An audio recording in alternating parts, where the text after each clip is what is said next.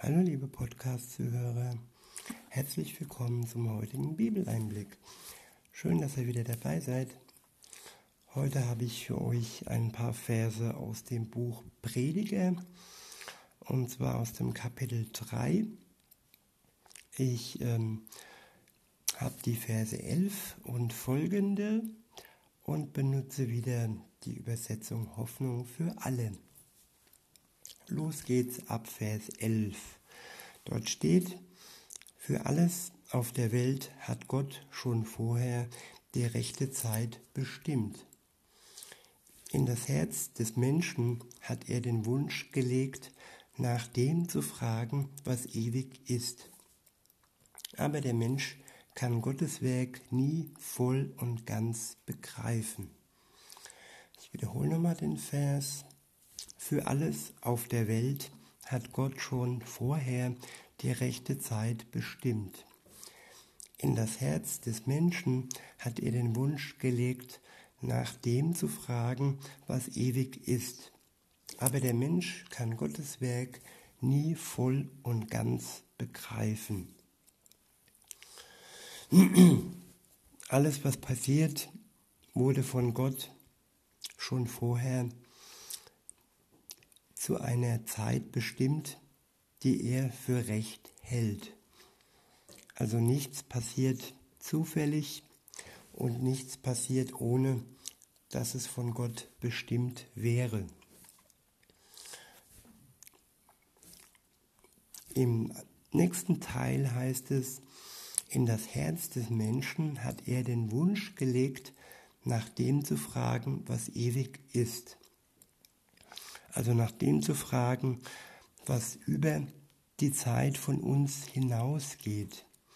Nicht nur über das, über das irdische Leben, sondern über das irdische Leben hinaus, nach dem ewigen Leben. nach dem zu fragen, was ewig ist. Und der nächste Teil des Verses, da heißt es, aber der Mensch kann Gottes Werk nie voll und ganz begreifen.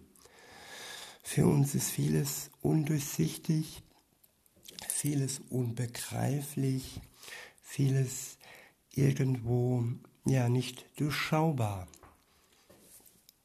Aber trotzdem ist es wichtig, dass wir ihm vertrauen, und dass wir, auch wenn wir im Nebel stehen und Dinge nicht klar vor Augen haben, wirklich gewiss sind, dass er uns zur Seite steht und dass er uns nicht im Stich lässt und dass er uns ausrüstet mit allem, was wir benötigen.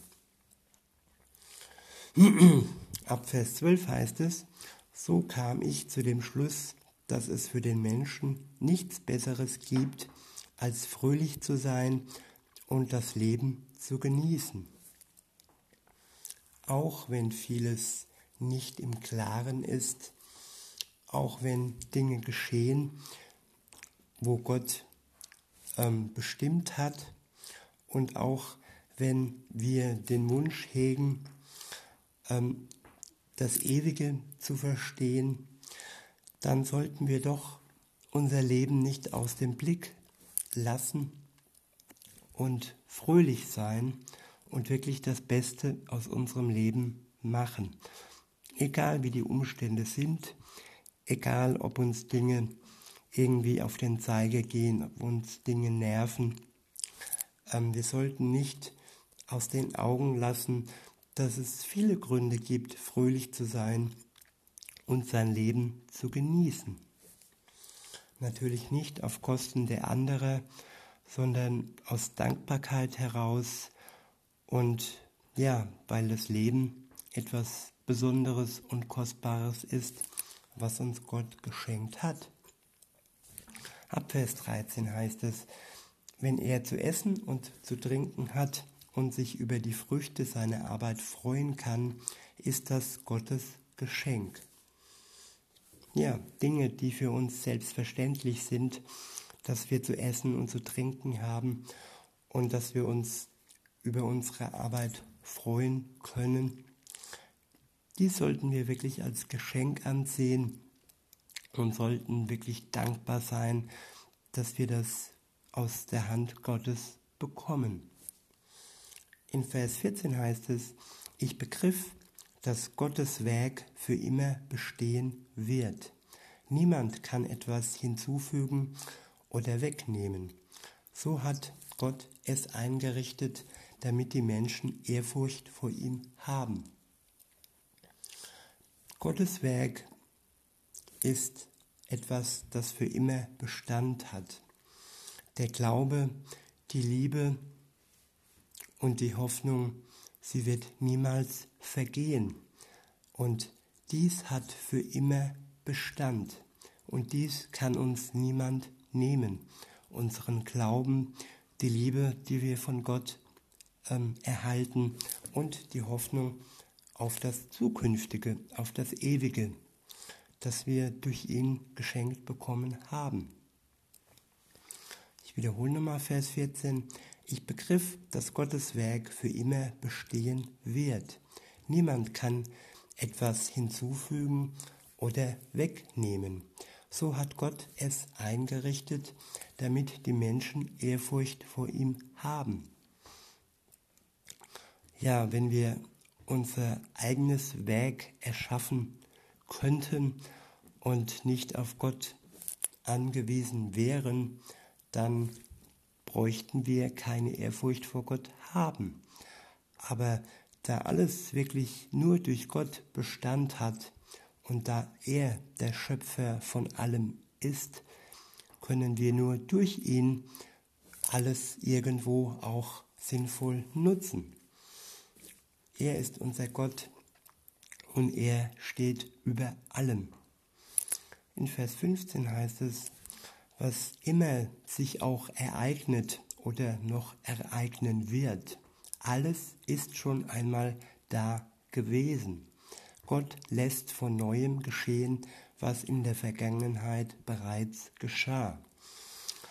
Jo, was geschah in der Vergangenheit? Es geschahen Kriege, es geschahen Seuchen, es geschahen Pandemien. All die Dinge sind geschehen und all die Dinge geschehen wieder und wieder. Die Menschen sind krank geworden und die Menschen werden auch heute noch krank. Und insofern sollten wir uns wirklich da auch äh, ein Stück weit Beruhigung äh, aneignen, dass die Dinge geschehen und dass die Dinge auch in der Vergangenheit schon geschehen sind. Und dass Gott über allem steht und stand und dass er uns auch heute wirklich hilft und dass er für uns auch heute eine sichere Burg ist. So war das damals und so ist es heute. Der nächste Abschnitt ist überschrieben mit Was ist der Mensch? Ab Vers 16 heißt es, ich habe noch etwas auf dieser Welt beobachtet, wo man eigentlich Recht sprechen und gerechte Urteile fällen sollte, herrscht schreiende Ungerechtigkeit. Ja, ich bin auch ein Mensch, der total ein sehr großes Gerechtigkeitsempfinden hat und ähm, wenn Dinge ungerecht sind, dann schreit es in mir und dann würde ich es am liebsten ändern, aber ja, vieles lässt sich nicht ändern. In Vers 17 heißt es, doch dann dachte ich, am Ende wird Gott den Schuldigen richten und dem Unschuldigen zum Recht verhelfen. Ich wiederhole nochmal, doch dann dachte ich, am Ende wird Gott den Schuldigen richten und dem Unschuldigen zum Recht verhelfen. Denn auch dafür hat er seine Zeit vorherbestimmt, so wie für alles auf der Welt. Gott hat die Zeit bestimmt. Die Zeit bestimmt, dass er die Schuldigen richten wird und dass er dem Unschuldigen zum Recht verhilft.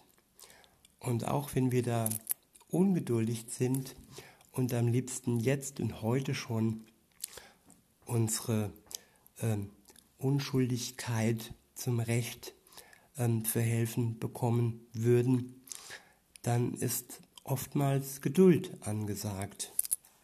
Aber es steht wirklich ähm, fest, dass Gott am Ende den Schuldigen richten und dem Unschuldigen zum Recht verhelfen wird.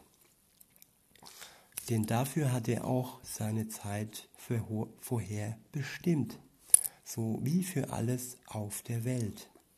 Ab Vers 18 heißt es, ich habe begriffen, dass Gott die Menschen prüft.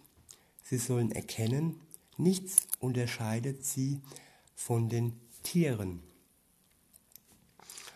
Tja, die Tiere sind oftmals für uns ein Vorbild.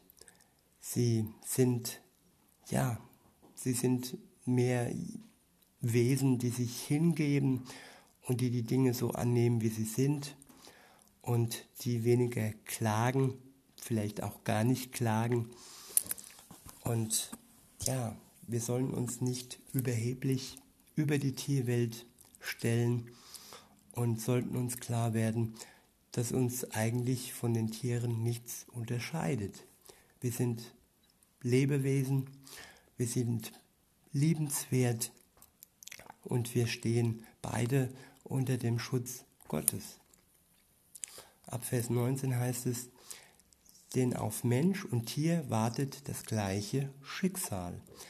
Beiden gab Gott das Leben und beiden müssen sterben. Der Mensch hat dem Tier nichts voraus, denn auch er ist vergänglich.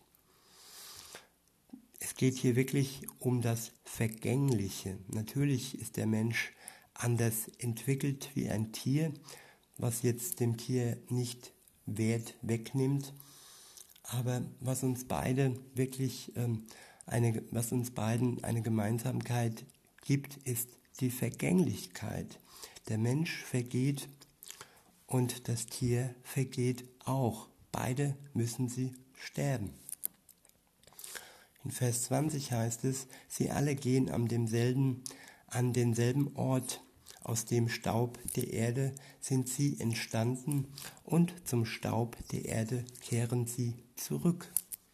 Wer weiß schon, ob der Geist des Menschen wirklich nach oben steigt, der Geist des Tieres aber in die Erde hinabsinkt? So erkannte ich, ein Mensch kann nichts Besseres tun, als die Früchte seiner Arbeit zu genießen. Das ist es, was Gott ihm zugeteilt hat. Denn niemand kann sagen, was nach dem Tod geschehen wird. jo, in diesem Sinne wünsche ich, wünsche ich uns allen, dass wir runterkommen, uns nicht über andere erheben, dass wir lernen, unser Leben zu genießen, die Früchte zu genießen, das Essen zu genießen und ja, uns gewiss sind, dass die Umstände uns nicht überwinden oder überwältigen, sagen wir es mal so, sondern dass Gott für alles eine Zeit bestimmt hat.